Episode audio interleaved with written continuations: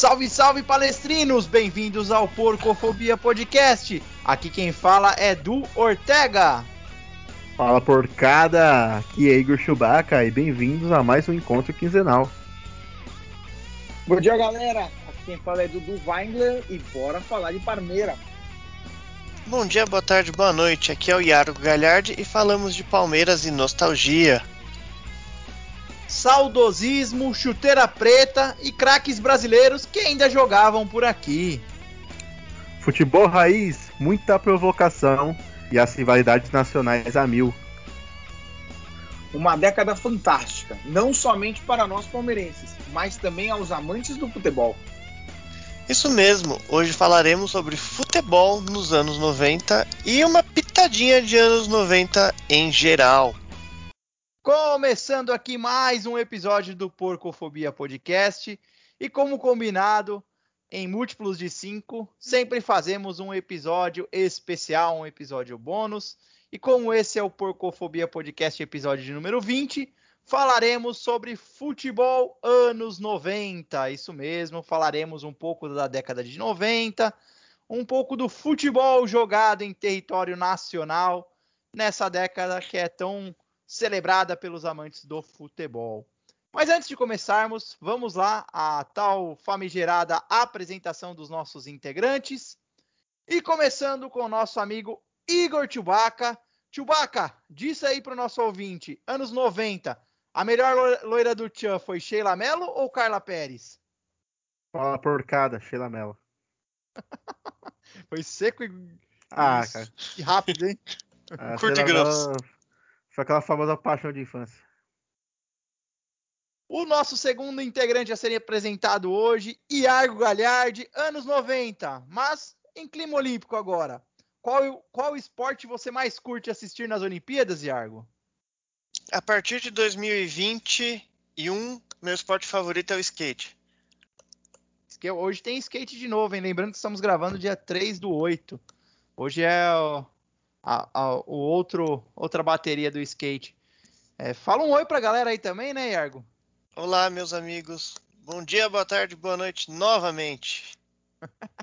Agora o nosso terceiro integrante, Dudu Weindler, em ritmo de Olimpíada ainda. O Medina merece a medalha de ouro no quesito causador olímpico esse ano?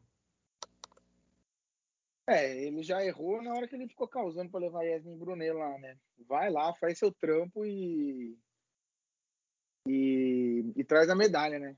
Aí pode, pode reclamar que foi roubado. Eu não tenho critério nenhum para analisar o, o, surf, mas ainda bem que a gente trouxe essa medalha de ouro aí, com ele ou sem ele. E você entrou num ponto engraçado, porque um monte de gente ficou postando que ele foi roubado, mas eu lembro que eu tava assim, eu também não tenho critério nenhum, nem, nem entendo de Nunca surf. Nunca acompanhei nem, surf na vida. Eu nem gosto de assistir, mas o próprio comentarista na, na, na transmissão falou que colocar a mão na prancha daria uma nota melhor. E a galera achando que colocar a mão na. falando que colocar a mão na prancha daria, teria que dar uma nota pior. Mas é, é meio que é uma. dificulta a manobra colocar a mão na prancha. E todo mundo falando que ele foi roubado porque o japonês colocou a mão na prancha, né? É engraçado, ó o, o, povo brasileiro. Mas o japonês deu uma tirada, deu uma tiração depois, hein, Chewbacca? Mandou no Twitter lá, ficou brincando com os brasileiros e, e aí acionou a tropa do Twitter brasileiro. É, mano, a galera do Twitter brasileiro não se brinca, né? Agora ele vai sofrer as consequências aí. Mas, cara, achei merecido, cara. O Medina tava criando muito problema antes do começar. Cara, problema com Covid e tudo, né, cara? Não dá pra querer levar a família, o cachorro, todo mundo pra lá, né, meu? É, na, verdade, na, verdade, não é nem o Covid, né? A, o Comitê Olímpico Brasileiro ele estipula as vagas para quem é da equipe. Ele queria levar a esposa, né? A namorada. E o comitê falou, não pode, é quem é da não, equipe. Claro, nada a ver. É ele justificou que a, a, esposa é a coach dele. Ah, ele falou ainda isso? Falou que ela é, é coach, é... que ela faz os dados analíticos dos, dos adversários. e não, não mas aí é não oficial, porque Teve o cara lá que. O nadador, né? Que até beijou a mina. E a mina é de fato técnica dele e tava na equipe do cara. Agora, se a mina faz um trampo cara meio extra-oficial, fica difícil, né? Porque deve ser isso, então. Porque a é, equipe vai. Ou ele inventou, né, para que eu ela fosse. Acho... É, então, alguma coisa ah, tá eu, eu, acho que foi por isso que ele não trouxe a medalha. É, faltou faltou o, o pré-competição ali, aquela concentração antes do, do, da competição e tal. Eu acho que foi isso. É, isso com certeza pesa muito, né? O foco. Faltou o, o foco no, na, na, competição e deixar é. um pouco de lado o que ele poderia fazer fora da competição. Igual a gente perdeu o foco da apresentação inicial de todos nesse exato momento. Vamos lá então! Vamos começar aqui o nosso futebol anos 90. Você não então, respondeu vai... a pergunta, Du. Qual pergunta? Não sei, alguém bola uma pergunta para ele aí. Claro que eu respondi. Ah, o do Ortega. Isso! É. Ah, verdade. Quem apresenta não responde, Argo. Bebeto Romário. Ah, Romário disparadamente, né? Nos anos 90. Aí, o Bebeto foi um monstro, viu? Ronaldo Romário, agora eu quero ver. Polêmica, polêmica, polêmica. Ronaldo Romário. Dentro da área, Romário. Não, Sim. tô falando de jogador, filho. Vamos jogador? Se fosse tirar tá na pelada, tem que escolher um. Romário. Ah, tá. Romário, escolhi o Romário. Eu escolho o Romário. Vamos lá, que é então. anos 90, né? Não é anos 2000. É, mas os dois ah, mas no Ronaldo já tava lá, pô. Ronaldo é, os dois no auge eu, eu fico com o Romário. Mas vamos lá então. Futebol anos 90, como vai funcionar hoje?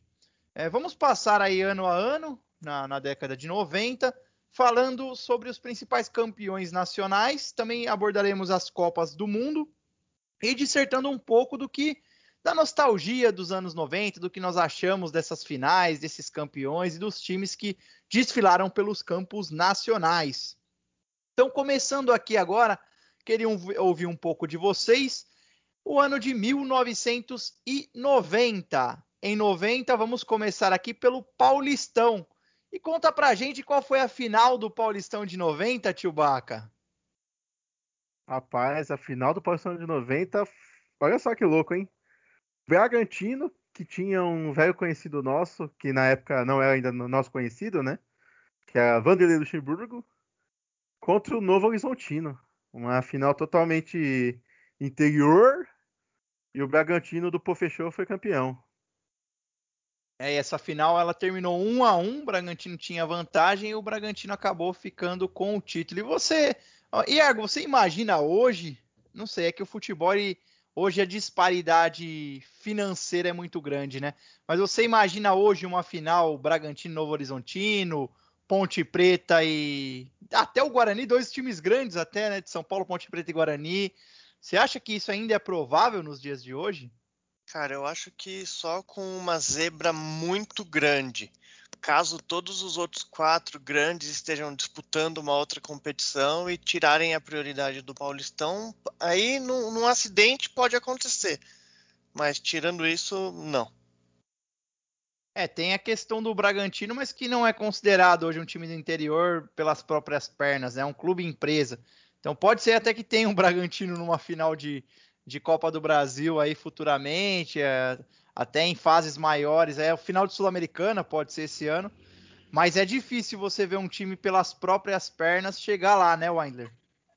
Ah, gente, eu acho que a história recente aqui do, do próprio Campeonato Paulista, não dois times né, chegando na final, mas, por exemplo, 2014, o Ituano foi campeão paulista, ganhando, tirando a gente da semifinal, ganhando do é, Santos. É, eu tava nesse é, jogo aí 2000, que a gente foi eliminado. 2016, o Aldax Osasco chegou na final. Então, eu acho que eu acho que é possível sim, principalmente é, o Bragantino. Então, mas isso, isso aí não passa. Chega... Pode mandar, Chewbacca. Não, eu acho que um time chegar, como o Eder falou, acho que tem mais chance de chegar assim e pode acontecer mais vezes dois times, hoje em dia eu acho quase impossível, cara. Mas aí isso daí também não passa é, pelos times grandes perderem o interesse pelo campeonato? Porque mais da metade do campeonato entram com time reserva, acabam que nem o Palmeiras esse ano quase ficou fora na primeira fase, muito porque colocou o time reserva em grande parte do campeonato.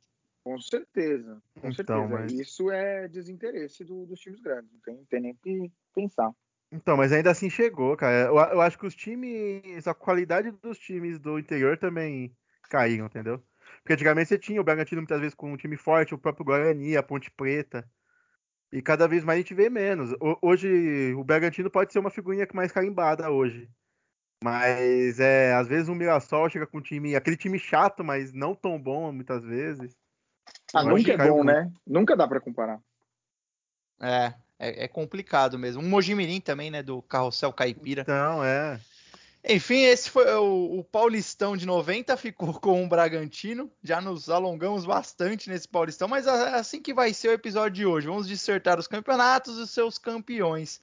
Em 90 também teve uma tal Copa do Mundo, né, Iargo? Conta pra gente como foi essa Copa.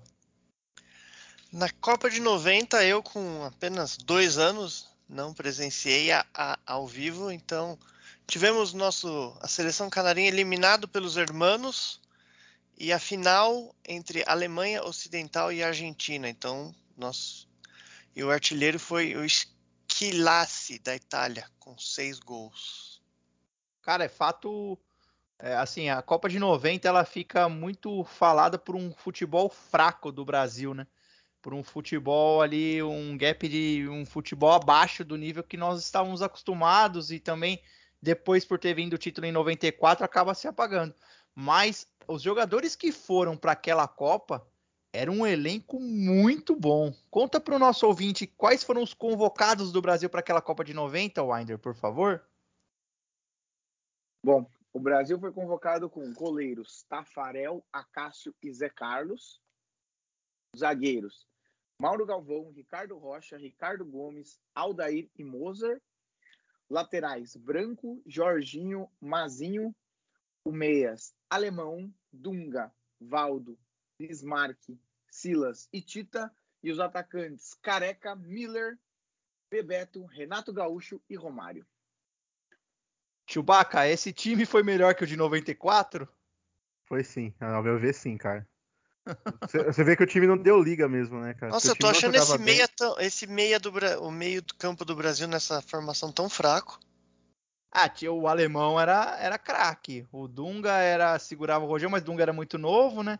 Mas realmente não tinha um meia armador. É que o ataque era muito bom, né? É, o ataque era muito bom. Mas se você tem um ataque bom e não tem um meia que faz a bola chegar no ataque, o ataque não vai funcionar, né? Sabe quem faltou nesse meio-campo, Windler? Eu não sei não, até porque em 90, na Copa de 90 eu nem nascido eu era. eu me arrisco a dizer que ele fala sempre na TV que faltou ele. Ah, mas, o... mas realmente faltou ele no meio-campo, hein, Chewbacca? Pois é, né, cara? O Neto ele não foi muito, acho que por conta do, do gênio dele, né, cara? Ele era um cara muito difícil, que brigava com o técnico, brigava com o juiz, brigava com todo mundo. E isso lhe custou algumas oportunidades na carreira dele, né? Aproveitando esse. Pode... Agora, só, só, deixa eu só fazer um, uma pontuação que a gente teve recentemente uma choradeira do Riquelme, né? De que foi um roubado e que nunca tinha visto isso, né? E você vê que na nossa história aí entre Brasil e Argentina, até água batizada a gente já sofreu, né?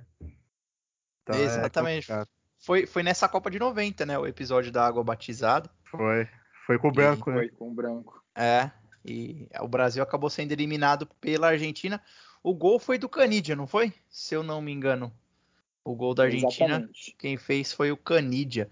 Aproveitando esse gancho do Neto não ter ido para a Copa de 90, vamos passar brevemente, porque eu não quero, não sei vocês, mas eu não quero falar muito do Brasileirão de 90 não. Nem precisa, pula para Libertadores. então só para não deixar em branco, o campeão brasileiro de 90 foi o Corinthians, do, do Neto sendo o principal jogador. O artilheiro do Brasileirão de 90 foi o Charles do Bahia com 10 gols. Alguém sabe quem é Charles? Não. não Charles. Não Confesso que não conheço. e a final, o Corinthians jogou contra o São Paulo, venceu por 1 a 0 O gol do Tupanzinho, se eu não me engano. E o Corinthians se sagrava campeão brasileiro, que foi o primeiro título do Corinthians, primeiro título brasileiro do Corinthians, hein? Pra ver que tem time que a história começou em 90, hein, Argo? Eu ia fazer, eu ia falar exatamente isso e não precisei. Muito obrigado. Só passando então, Libertadores de 90, 1990, o campeão foi o Olímpia do Paraguai, numa final contra o Barcelona de Guayaquil, e o artilheiro foi o Adriano Samaniego do Olímpia com sete gols. 1991 agora, Chewbacca. Conta pra gente quem foi o campeão paulista de 91? Bom, só para deixar claro que por mim a gente pulava para 93. Mas seguindo o roteiro, 1991 no Paulistão, Corinthians e São Paulo na final, São Paulo campeão. teve hat-trick do Raí no primeiro jogo. É, o Raí acabou com esse jogo da, da final, hein? É, Para vocês, o Raí ele é pouco valorizado no futebol brasileiro, Iargo? Eu acho que sim, eu acho que ele merecia um, um destaque maior, sim. Pra É, o Raí você, foi um baita jogador. Cara, eu vou ser muito sincero que eu vi pouco do Raí no auge dele. Eu lembro do Raí lá pros anos de 98, 99, que é quando ele voltou pro São Paulo. Já tava no final, Sim. né, da carreira. É, já E tava ainda no jogava bem ainda. Não, jogava bem, jogava bem, mas é, talvez ali no ano de 90, do ano, começo dos anos 90 ali, que 92, 93, ele deve ter sido um baita jogador, mas eu vou ser muito sincero que, que eu não acompanhei e, e não voltei pra, pra ver, não. A coisa antiga eu só vejo do Palmeiras. mesmo. É, mas até, até os próprios torcedores do São Paulo parece que esquecem ele às vezes. Eles ficam muito no, no Rogério Ceni e no Tele Santana como treinador. E tira o mas Raí, né? E tira o Raí, é. E o Raí, eu verdade. acho que ele ficou muito estigmatizado é, como o cara que era pra ser o cara da Copa de 94 e acabou até perdendo a posição no meio É, da ele, Copa. ele chegou né? como capitão, né? É, o camisa 10, capitão. Camisa e... 10, capitão, perdeu a posição, perdeu a faixa. É, Ele foi e- mal na Copa, né? Só que, cara, eu vou falar um negócio. Esses dias, há um tempo atrás, com as polêmicas do Neymar, a torcida que a torcida tava criticando ele, na época que acho que ele veio pro carnaval, eles tinham colocado uma faixa. é, quem quem quer ser Raí, alguma coisa do tipo, ah, você quer ser o Raí, nunca será, e é apenas o Neymar. Aí o, um, um jornalista que, que tava noticiando essa, essa faixa, ele falou que para a torcida do PSG, o Raí é o melhor jogador da história deles. E eu não fazia ideia que tinha essa, essa questão do Raí. Eu sabia que o Raí tinha sido muito grande lá, só que não sabia que ele era o melhor jogador da história do PSG. É que o PSG também não é um clube tão grande, né? É, é de uns anos para cá com investimento, mas o Raí foi um gigante lá na Europa também. Ganhou a Liga Europa lá com o PSG, se eu não me engano. É que, na verdade, o PSG é um clube novo e eu acho que. Talvez não é nem que ele foi o melhor, mas deve ser o cara que alavancou ali. que Quando o time começou mesmo a ganhar título e tal, ele era o cara, né? E aí fica um sentimento. De ídolo muito, mesmo. É, né? muito parecido como o Zico é, tipo, no Japão, sabe? Um negócio muito. quase místico, né? Mas por conta desse. dele ter dado essa alavancada lá, né? Então vamos lá, continuando em 91. Libertadores de 91 teve como campeão o Colo-Colo do Chile, em cima do Olímpia do Paraguai, que foi vice, e o artilheiro foi o Gaúcho do Flamengo com oito gols. E aí Olímpia nas cabeças em dois anos seguidos, hein? é isso que eu ia falar. o- eu percebi na pesquisa que o Olímpia eu ia buscar o chaveamento. Não foi só em dois anos, não. Se eu não me engano, quatro anos eles chegavam no mínimo na semifinal. Então era um time fortíssimo. Aí o Olímpia tem, acho que, três Libertadores ou quatro, né, ao todo. Se eu não me engano, na história. É um dos maiores campeões junto com o Independiente do. É que são títulos mais antigos, né? Mas assim, né, gente? Nessa época a Libertadores era outra. Não tem nem como comparar a Libertadores da- dessa época de 90 é, com a Libertadores de hoje em dia. E tem isso também. Tem a questão do interesse dos brasileiros, né, também. Que É, muito.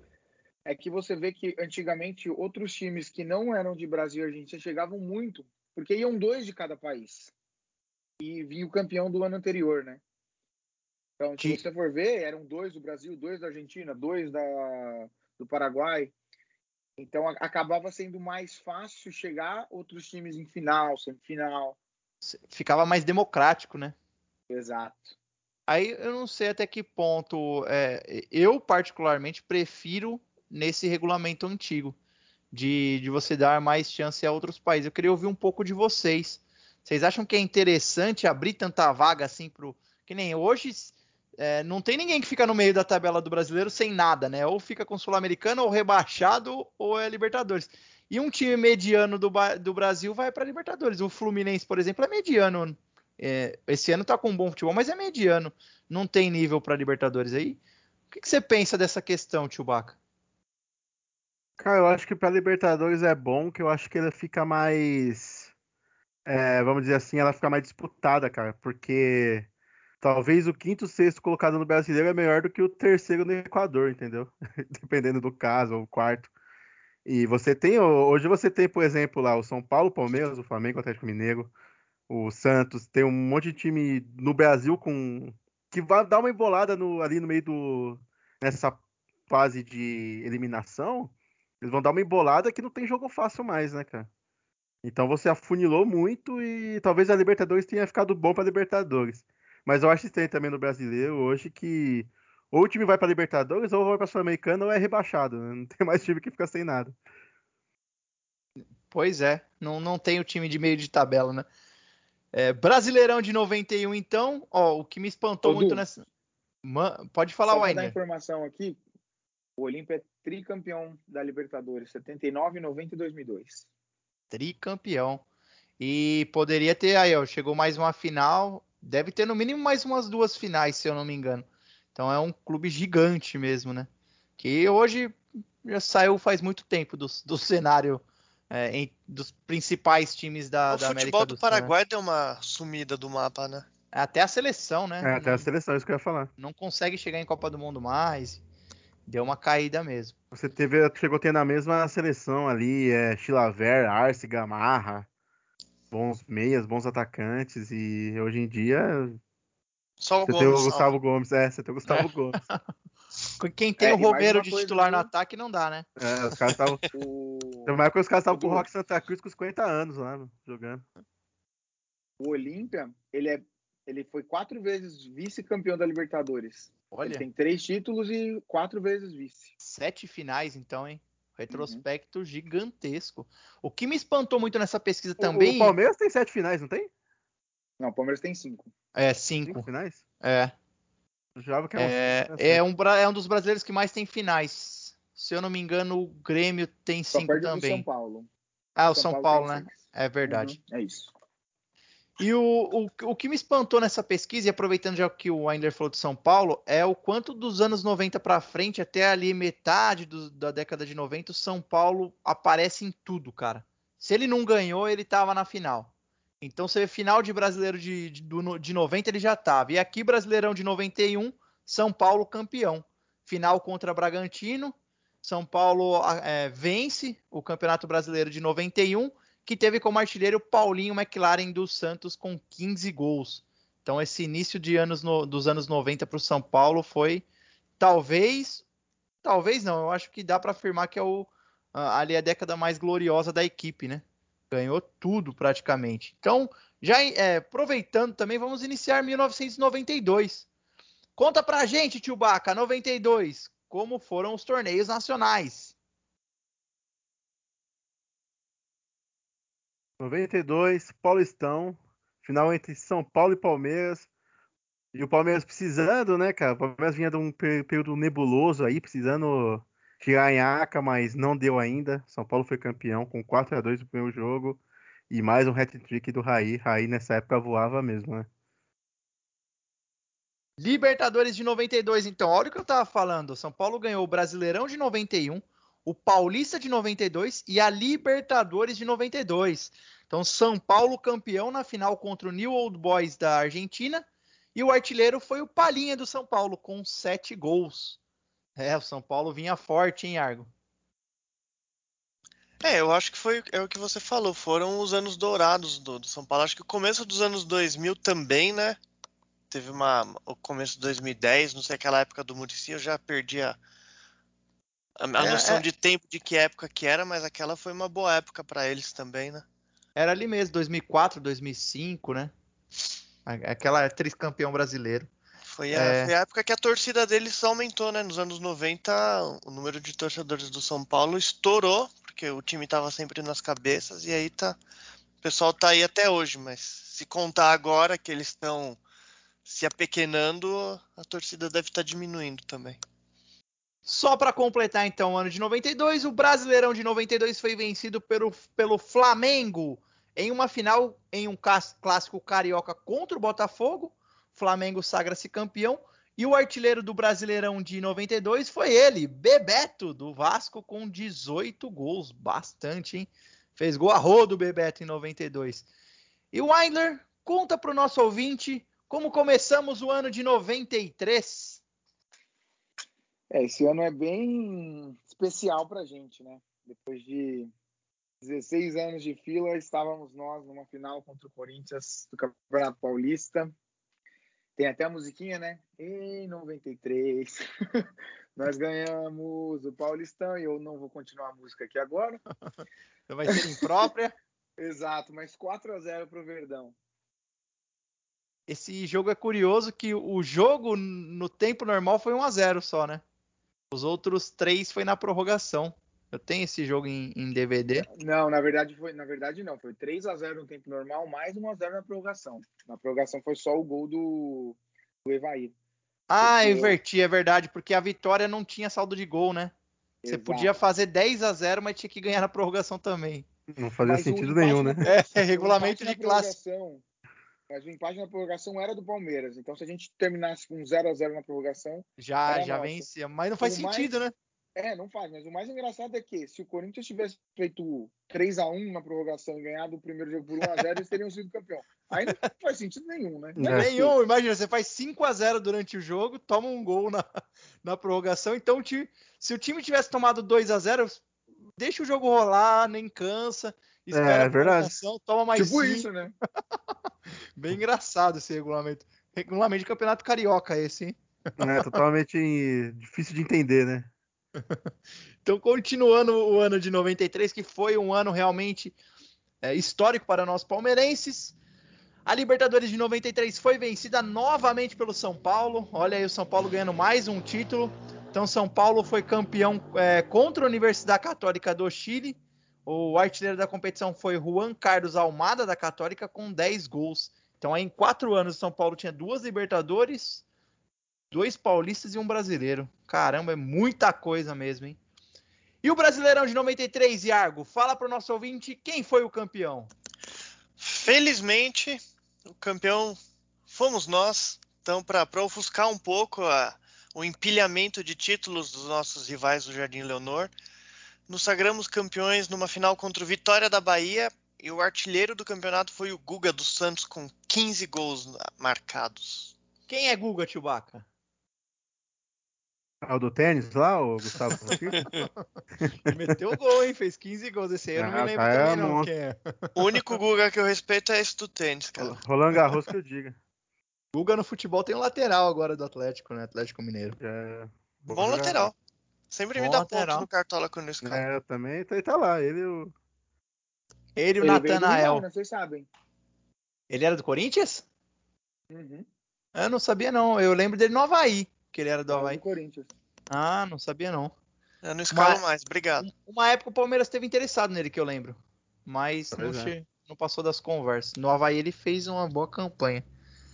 Passando Eu agora. por- Pode- Eu sei, não, então, curiosidade, eu, só, eu sei também porque ele teve uma fé com uma amiga minha aí.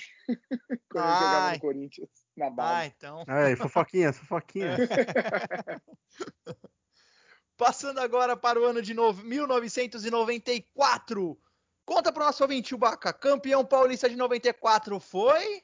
Tivemos nossa revanche contra o São Paulo, mas dessa vez a gente ganhou.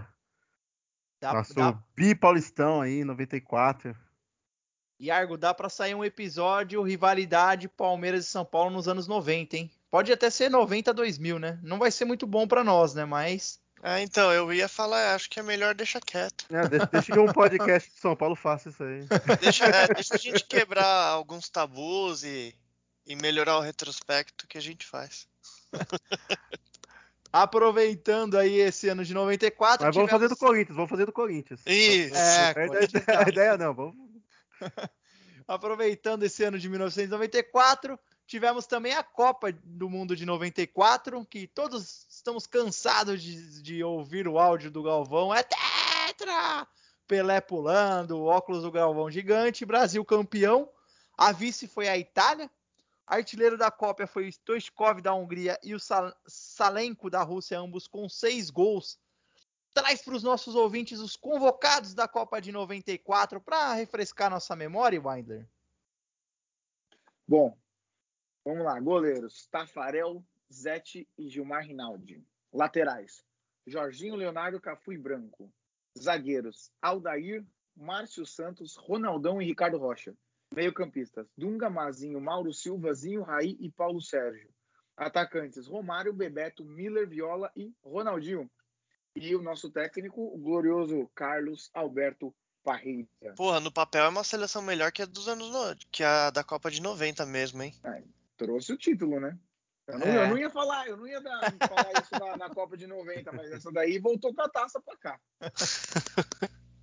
Mas o, o pessoal, eu também acho que as críticas em cima da, da, da seleção de 94 são um pouco pesadas, porque esse time era bom mesmo, hein? É que Tá jogava, futebol efetivo, né? Era um, É um time a, de- cascudo, isso que eu ia falar. É um time a cascudo, defesa, cara. a defesa no papel, pelo amor de Deus, é uma defesa fortíssima, né? Laterais, defesa e goleiro ali tem pra, pra dar e vender.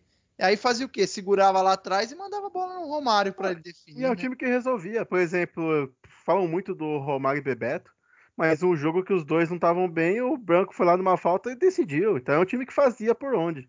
É o tem Mazinho, outra motorzinho também, né? E tem outra coisa, né? A seleção brasileira nunca foi campeã sem jogador do Palmeiras.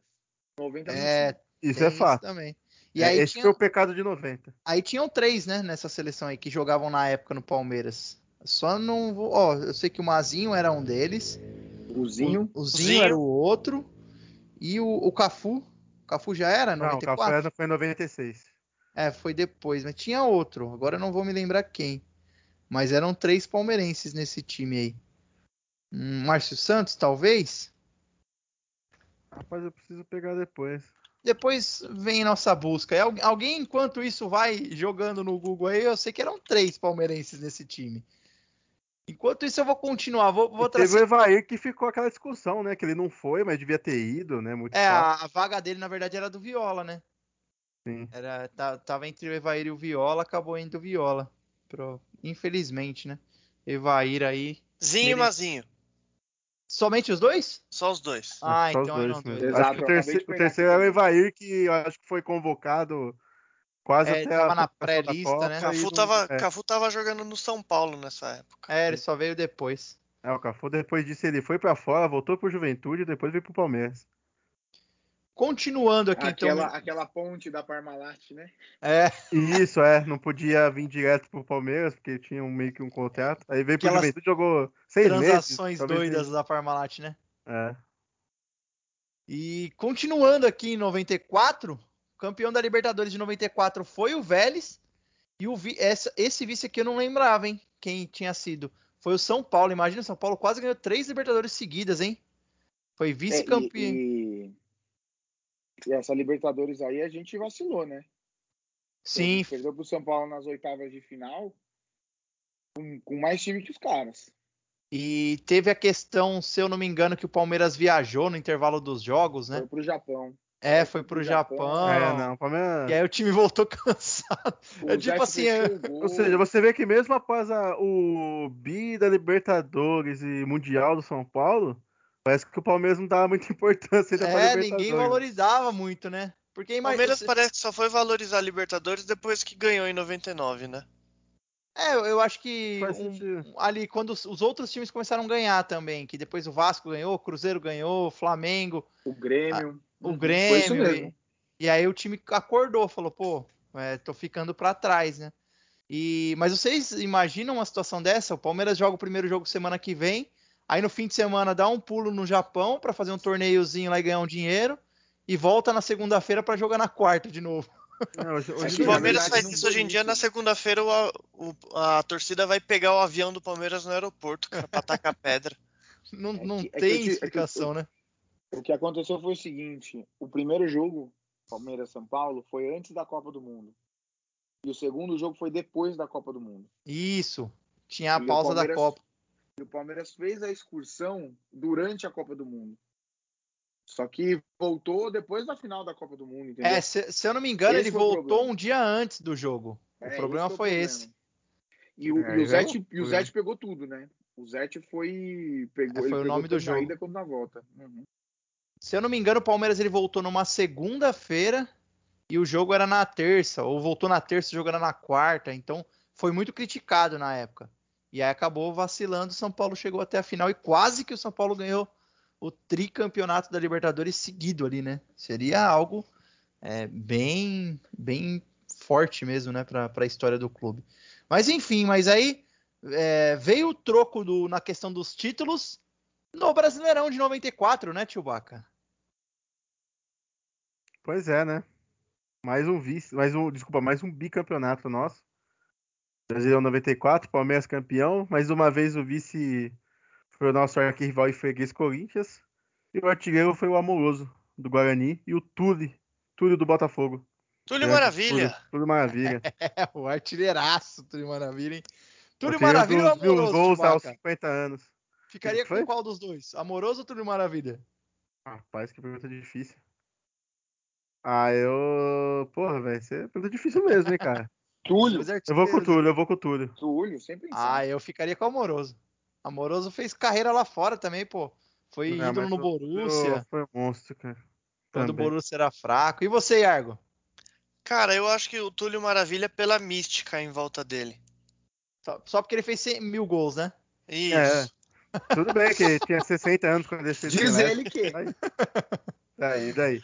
Aí, o que fez. E o Túlio que, que todo ano aparece jogando em Taboão da Serra, no Mogi Não, é, das o- Cruzes. Incansável, né? É, paga, um, paga um churrasco pra ele, ele faz um golzinho lá no Em seu, busca dos 2 mil no gols. seu né? evento. é. Túlio fez uns gols até dentro da fazenda lá, parece. Ele tá contabilizando tudo, né? Jogando lá com o pessoal da Record. Mas como tá? jogador, acho que o Amoroso foi melhor. O É, eu Túlio é só acho. pela mística mesmo. Não, é, o, o Amoroso era mais. Mais completo, né? que- É.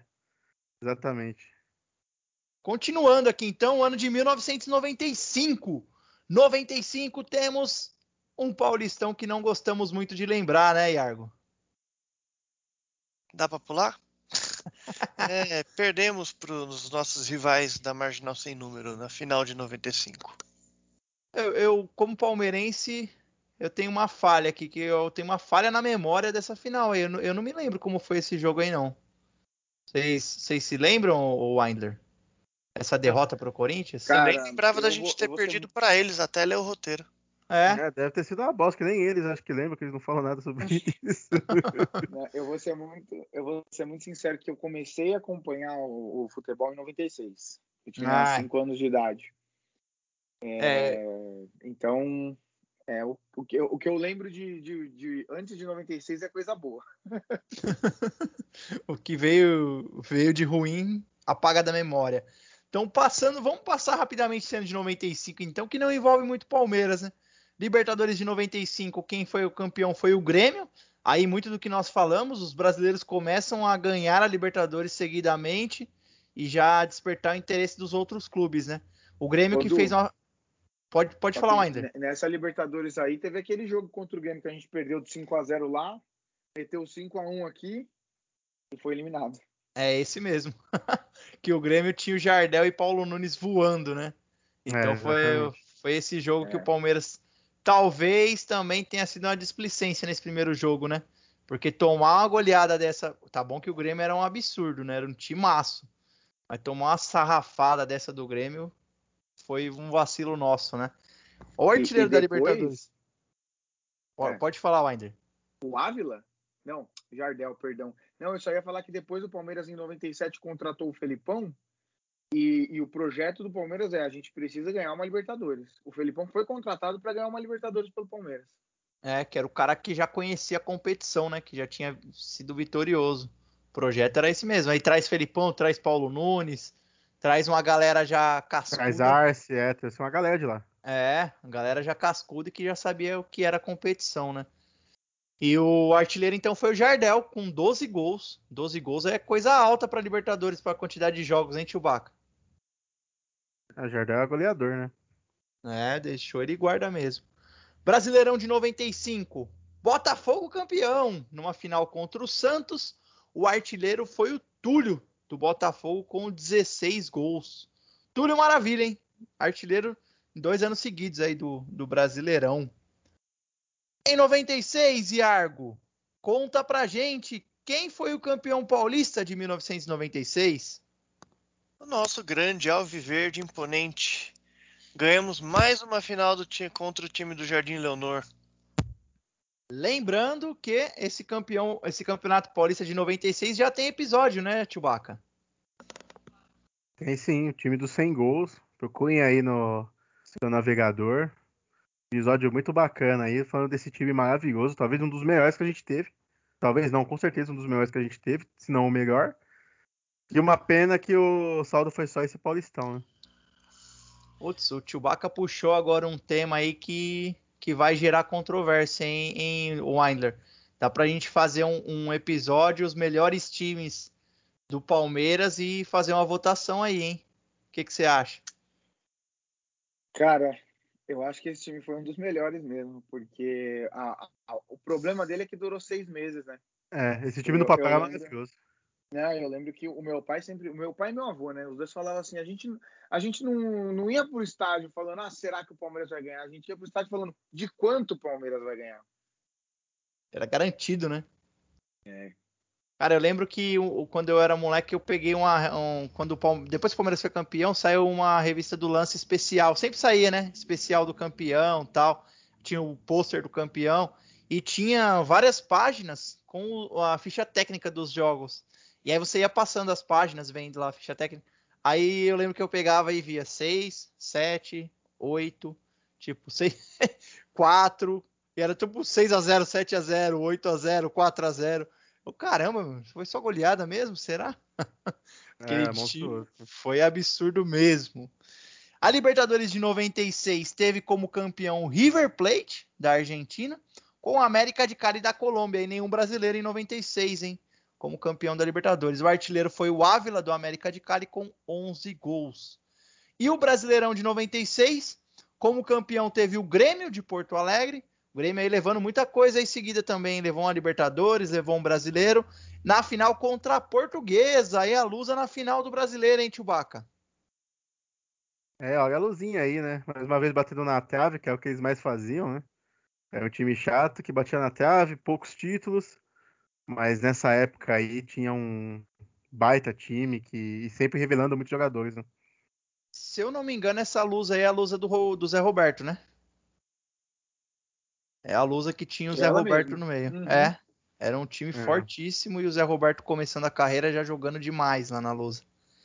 E o artilheiro do Brasileirão de 96 foi o Paulo Nunes do Grêmio e o Reinaldo do Atlético Mineiro com 16 gols. Eu não sabia que o Paulo Nunes tinha sido artilheiro do Brasileirão alguma vez.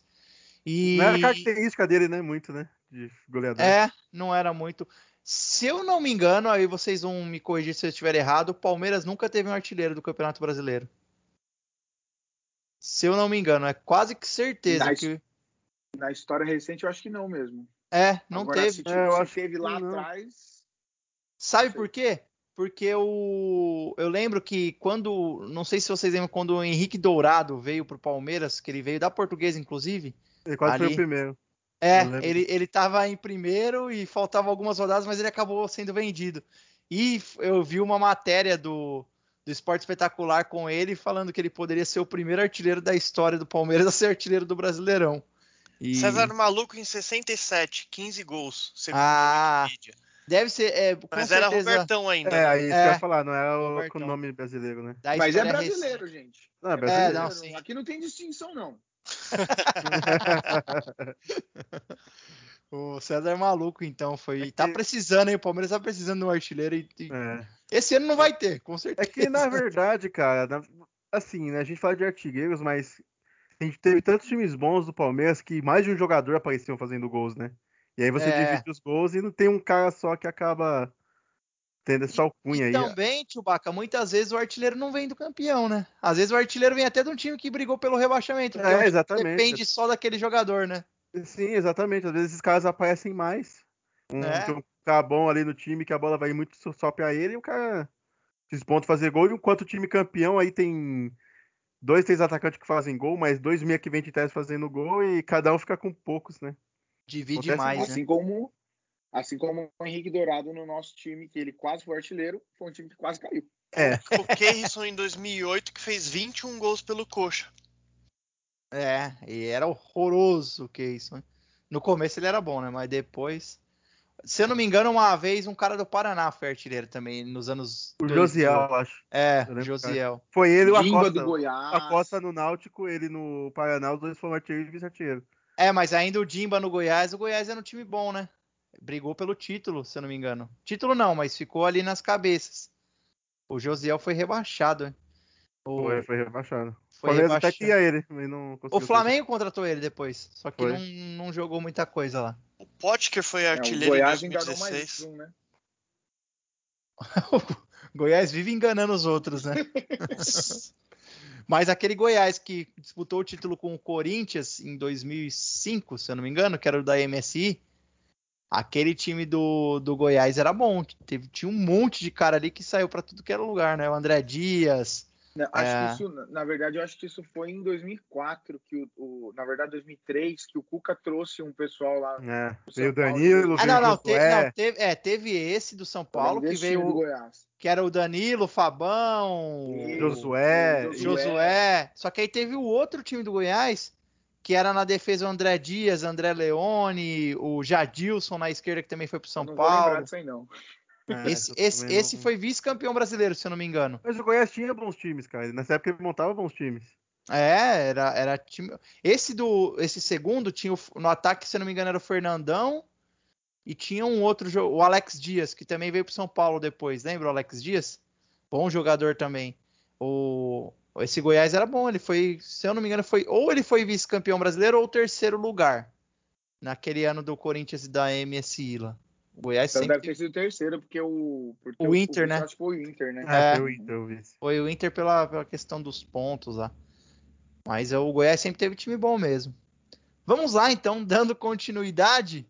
É, tínhamos parado no ano de 96, né? Vamos falar do ano de 97.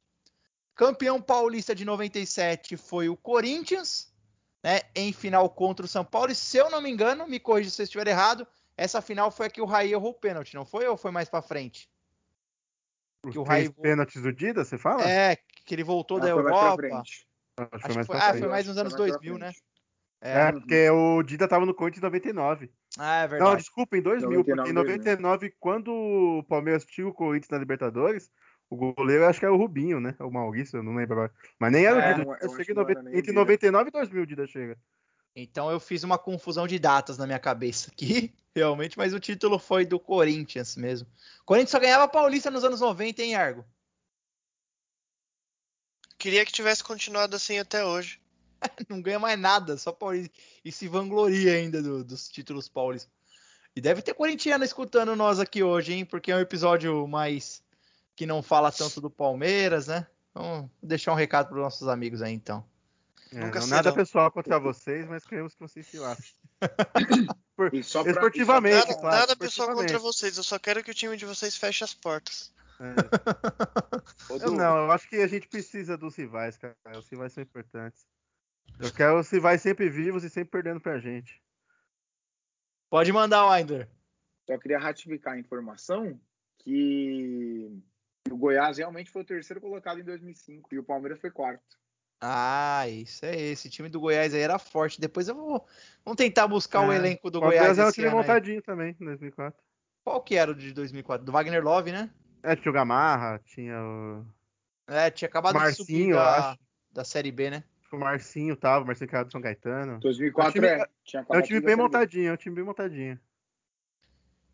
Vamos lá. Continuidade em 97. Campeão da Libertadores foi o Cruzeiro, com o Sporting Cristal do Peru vice. O artilheiro foi Alberto Alcosta da Católica, com 11 gols. Brasileirão de 97. Campeão foi o Vasco da Gama, em final contra o Palmeiras. E o artilheiro do Vasco, absurdos 29 gols do Edmundo. É, o Edmundo foi nosso carrasco, hein, Tchubaca, esse ano. Senão o título seria nosso. É, muitos dizem que esse ano do Edmundo ele foi o melhor do mundo. E você vê alguns vídeos dele esse ano aí, ele destruiu mesmo, cara. Acho que foi o melhor ano da carreira dele. Mas vocês lembram o que aconteceu na final? De- de- dessa final aí? Nos recorde, Winder. Recorde nosso O- ouvinte. É, eu vou recordar. Eu tava, né? Eu tava no Morumbi esse jogo, inclusive. Primeiro, o Vasco tinha, o Vasco tinha uma campanha melhor, né? Então o Vasco tinha a vantagem de dois empates. E o Edmundo ele tomou o terceiro cartão amarelo no primeiro jogo da final e ele não poderia jogar o segundo jogo da final. E aí ele no final do jogo ele forçou uma expulsão, o Vasco entrou com recurso e ele pôde jogar o, o segundo jogo da final. Se ele tivesse só tomado o terceiro cartão, ele não poderia jogar e não teria nem possibilidade de recurso. Essa é como, a... que era, como que era o, o futebol aí nessa época. Não, o futebol era assim, né? A influência do Eurico Miranda, e é impressionante como as coisas eram. Hoje parece ter uma certa ética, né? Tem certas regras que não são mais. Antigamente não, cara. Era tudo meio que escancaradamente feito É, na né? falcatrua e dane-se. Assim, Nós tínhamos os vocês nossos. que chorem. É impressionante. Tínhamos os nossos donos do futebol brasileiro, né? Era cheio de donos, né? O Eurico, É, o e- Mustafa, Dualib. Era complicado mesmo. Mas os ainda anos 90. assim, cara, quando se tratava de CBF, os- essa galera do Rio era bem mais forte, cara. É, tinha mais força nos bastidores, É. né? E, O- e mesmo assim foram dois 0x0, viu? Esse, essa, essa final. Foi 0x0 aqui e 0x0 lá. né, o Palmeiras segurou. E- Esse ano foi o ano que o Edmundo contra o Juventude fez o recorde de gols num jogo só, né? Que ele fez ah, cinco gols no mesmo jogo. 6 a 0 pro Vasco, cinco gols do Edmundo. Foi uma atuação de gala. O Chewbacca puxou um ponto interessante, que eh, falam, falam-se muito dessa questão do, do Edmundo ter sido o melhor do mundo esse ano, só que o melhor do mundo tinha sido o Ronaldo, né? E o Ronaldo tá destruindo lá no PSG, se eu não me engano, ou no Barcelona. E é- Barcelona. Barcelona, né? E não, não tem. Não, não tinha como, acho, comparar os dois, porque o Ronaldo era um jovem na Europa, então, mais o Edmundo em questão de gols mesmo e de efetividade foi um monstro, né? Um gigante aí. E realmente Edmundo brilhou demais esse ano. É, é que muitos falam, assim, e talvez, cara, eu acho que você pegar o brasileiro naquela época e o espanhol, talvez aqui fosse até mais disputado do que lá, né? Sim, sim. Mas o Ronaldo é um monstro e a gente sabia que nessa época aí, jogador no Brasil, na verdade até hoje, né? Nunca vai ser melhor do mundo jogando no Brasil, né? É, exatamente. É, notícia quente aqui que acaba de acontecer aqui, o Brasil ganhou um ouro nas Olimpíadas na maratona aquática, viu? Ganhou sabendo ouro. também. Muito bom, hein? É, acabou de bater aqui. Duas horas de, de natação no mar, Chewbacca. Você aguentaria Cara. essas duas horas? 10 Ah, ah, lógico, com certeza, cara. Uma hora e cinquenta e nove. É, A menina do Brasil Tá chegou muito próxima da, da segunda colocada, mas Ana Maria Cunha, acho que é o nome dela. Pô, não, cara, é, é um esporte aí que, meu irmão, meus parabéns, cara, porque que treta que deve ser, hein, cara. Duas horas É nadando no Marcela mar, o irmão. nome dela, viu? Como? É Ana Marcela. Ana Ana Marcela. Ana Marcela Cunha. É, maratona aquática. Vamos voltar para o nosso episódio aqui. Lembrando que estamos gravando dia 3 do 8 de 2021, em plenas Olimpíadas, tá? No período da noite. Já finalizando aqui nosso roteiro agora também. Ano de 1998. Em 98, o Paulistão foi vencido pelo São Paulo em uma final contra o Corinthians. 98 também tivemos a Copa do Mundo de 1998. Copa que todos nós estamos cansados já de, de assistir, de rever. O Brasil foi destroçado na final pela França 3 a 0. O artilheiro daquela Copa foi o Suker, da Croácia, com seis gols. Traz para o nosso ouvinte, Chewbacca, os convocados do Brasil para aquela Copa, para refrescar nossa memória se o nosso, se o nosso elenco era bom ou não. É uma baita seleção. A gente tinha como goleiros Tafarel, Dida e Carlos Germano. Nas laterais tínhamos Cafu, Roberto Carlos, Zé Carlos e Zé Roberto. Nos zagueiros, Aldair, Júnior Baiano, Gonçalves, André Cruz. Na meia, César Sampaio, Giovanni, Dunga, Emerson e Doriva e Leonardo. E na frente tínhamos o Ronaldo Fenômeno, Bebeto, Edmundo, Rivaldo e Denilson. Denilson já em 98, hein? Eu não lembrava que o Denilson foi.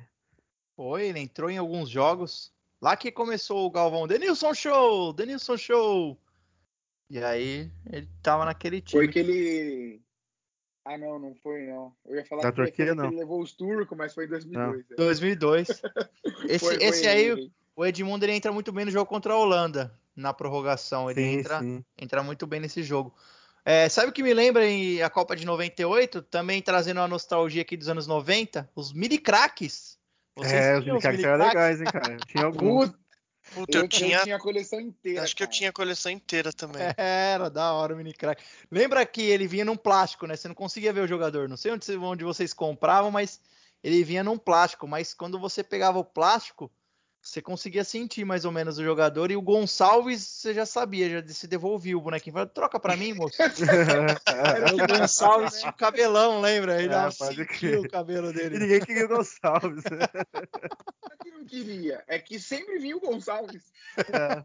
O Gonçalves era o que mais tinha nos botecos, né? Nesse, nesse, nesses anos 90 e anos 2000 tinha muita coisa legal que vinha de, de brinde quando você comprava salgadinho, refrigerante, essas coisas, né? Hoje em dia a gente não tem mais isso.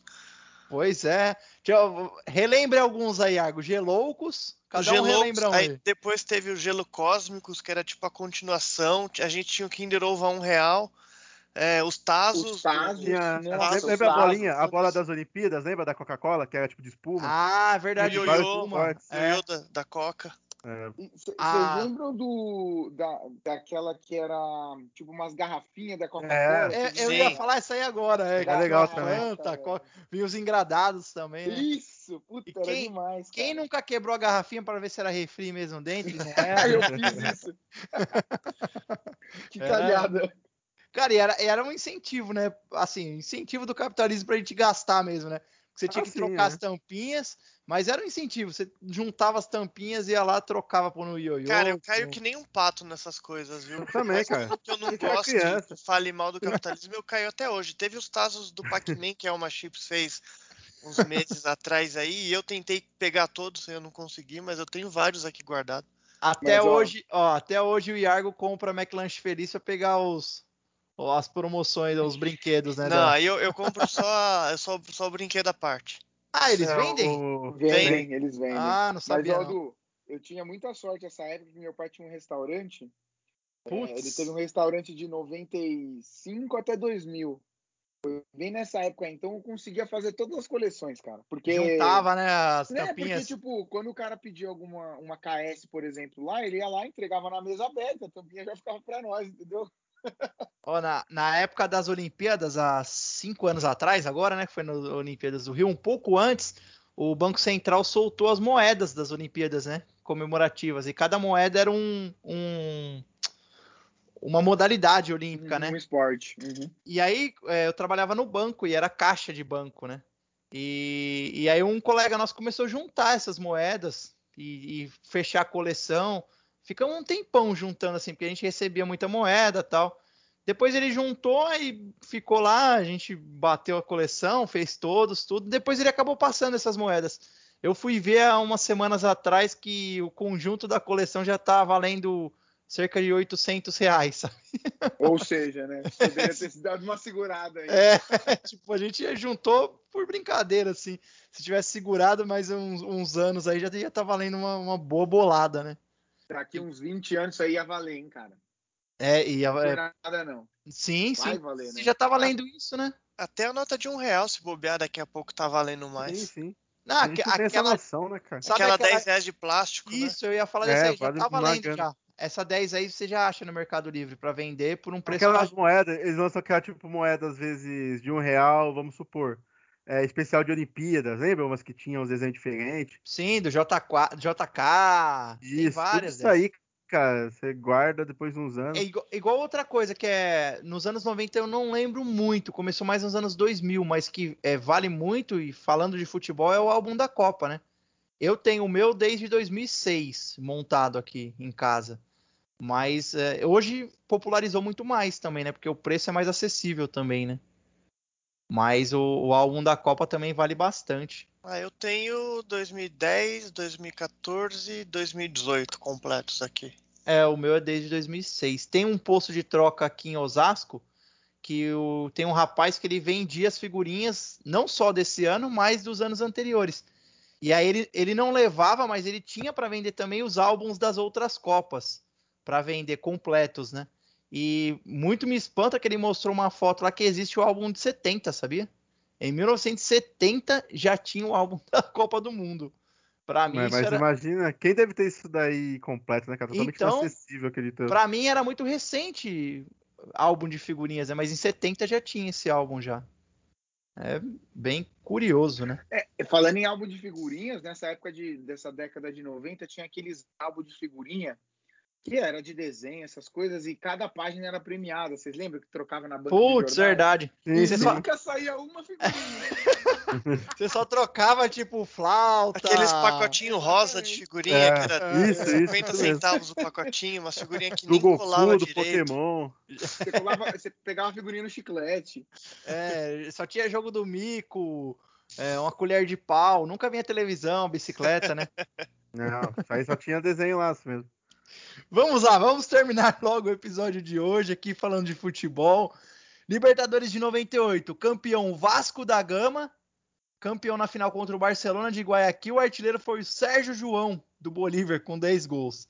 Brasileirão de 98, o campeão foi o Corinthians com o vice o Cruzeiro e o artilheiro foi o Viola do Santos com 21 gols. Cara, falando em Santos, o Santos não conquistou título nenhum nos anos 90, hein? Nada, Ah, né? eles estavam muito baixa. é. Nossa, Ele mas conquistou só a Comebol. Como... como- Eles estavam na fila. Mas eles, eles conquistaram uma Comebol, eu, eu acho que em 95. Não Você diz certeza. Comembol é a, a antiga Mercosul. Isso, exatamente. É, né? Que era É. Comembol. Nossa, mas não ganhou. E tinha o craque Giovanni lá. Chegou numa final, né? Numa final? E- é e contra o Botafogo. Essa final é 95 contra o Botafogo, né? É, é bem controversa essa final, inclusive, né? Isso. que, que foi roubado. Eu não sei direito a história, mas É. eu sei que foi pros pênaltis. O cara contou errado os pênaltis. Um negócio assim. A semifinal do Santos, se eu não me engano, foi contra o Fluminense. É, falam, assim, muitos jornalistas antigos e pessoal que acompanhou na época falam que foi a- a uma das maiores, se não a maior atuação de um jogador no futebol brasileiro, assim, em uma partida só, sabe? Que Do ele Giovani, decidiu, né? é, decidiu sozinho aquele jogo, que foi do Giovani, que foi três gols e duas assistências no mesmo jogo. E eu, eu revia os melhores momentos agora na pandemia. Realmente aquele jogo lá ele acabou com o jogo, tipo. E aí na final o Santos perde pro Botafogo depois. Mas é realmente o Iago o Windler puxou essa questão. Eu tenho um amigo santista fanático que ele só fala dessa, desse roubo do Botafogo, que foi realmente descarado o roubo pra, nessa final. E o Giovani E é o merece. único campeonato. Não, não é o único campeonato do, do, do- do Botafogo, né? É, porque eles ganharam em- antes É. de 71. É, eles têm mais. Isso, é. Eles têm um. Então vamos lá. o. Para fechar aqui então, ano de 99, final do Paulistão. Corinthians campeão, infelizmente, né? Mas esse campeão, eh, conta pra gente, tio Baca, por que que nós não sentimos tanto essa final do Paulistão de 99 contra o Corinthians? É, porque na semana seguinte tínhamos uma Libertadores para disputar e vencemos o Deportivo Foi Cali. antes, Chewbacca. Foi antes, né? Foi uma Verdade. semana antes, Foi é. antes, Foi uma semana Foi antes, uma é. semana antes. Então a gente Na pegou, quarta, a gente de ressaca, foi isso mesmo. Libertadores. Uhum. E a gente já tinha tirado eles também da- dessa mesma Libertadores e vencemos o Deportivo Cali. Do... Como campeão, artilheiro foi o Fernando Baiano, o Gauchinho e o Rubens Souza e o Morani Bonilha. Tivemos aí bastante artilheiros, Uma galera de mas o título mesmo foi nosso. Nossa primeira Libertadores aí na nossa história.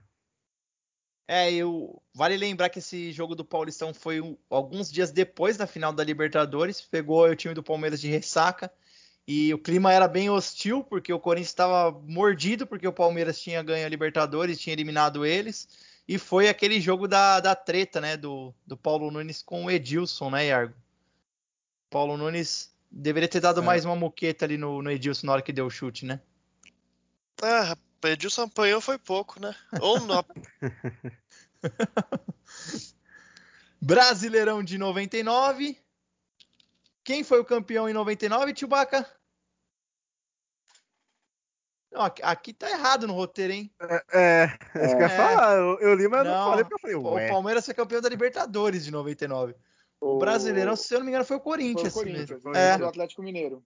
o Corinthians foi campeão de 99. Nosso roteiro está errado, mas o Corinthians foi campeão de Esse 99. roteirista, viu? O artilheiro foi o Guilherme do Galo com 28 gols. Muito bom jogador também, né? É, baita, baita centroavante. Agora, para encerrar nosso episódio de hoje, vamos passar algumas questões nostálgicas dos anos 90 aqui também e, e trazer um pouco de anos 90 para o nosso ouvinte. É, conta pra gente, Argo, quais foram os melhores do mundo na década de 90, os melhores jogadores eleitos pela FIFA? Lembrando que o prêmio começou em 91, Por isso que em 90 nós não temos né, um representante. Então, o primeiro campeão em 91 foi o Lothar Matthaus, da Alemanha, jogador da Inter de Milão no momento. Em 92 tivemos o holandês Marco van Basten, que jogava no Milan. Em 93, o nosso amado idolatrado Roberto Baggio, da Itália, jogador da Juventus. Em 94, o nosso baixinho, que vestia o manto do Barcelona. Em 95, o Jorge Weah, Weah sei lá Weah. né? Jorge Weah. É, Weah. Libério. Libério, que É. jogava no Milan, segundo, segundo jogador do Milan aí a levar o título de melhor do mundo. Em 96 e 97, dobradinha de fenômeno, é, representando Barcelona e Inter de Milão, respectivamente. Em 98, o vence praticamente o cara que levou a Copa do Mundo sozinha, Zinedine Zidane, um dos maiores que, que já adentraram um campo de futebol que servia a Juventus, e em 99 o Rivaldo, nosso ídolo, que jogava no Barcelona. Só pra fazer um destaquezinho aí, a gente tava falando quase agora do da CBF, o quanto os times cariocas, né, que a CBF é do Rio, né, e eles meio que comandavam. Eu não sei, eu preciso fazer uma pesquisa mais a fundo de como é o futebol europeu nessa época, mas vocês viram que a maioria jogava em times italianos, né?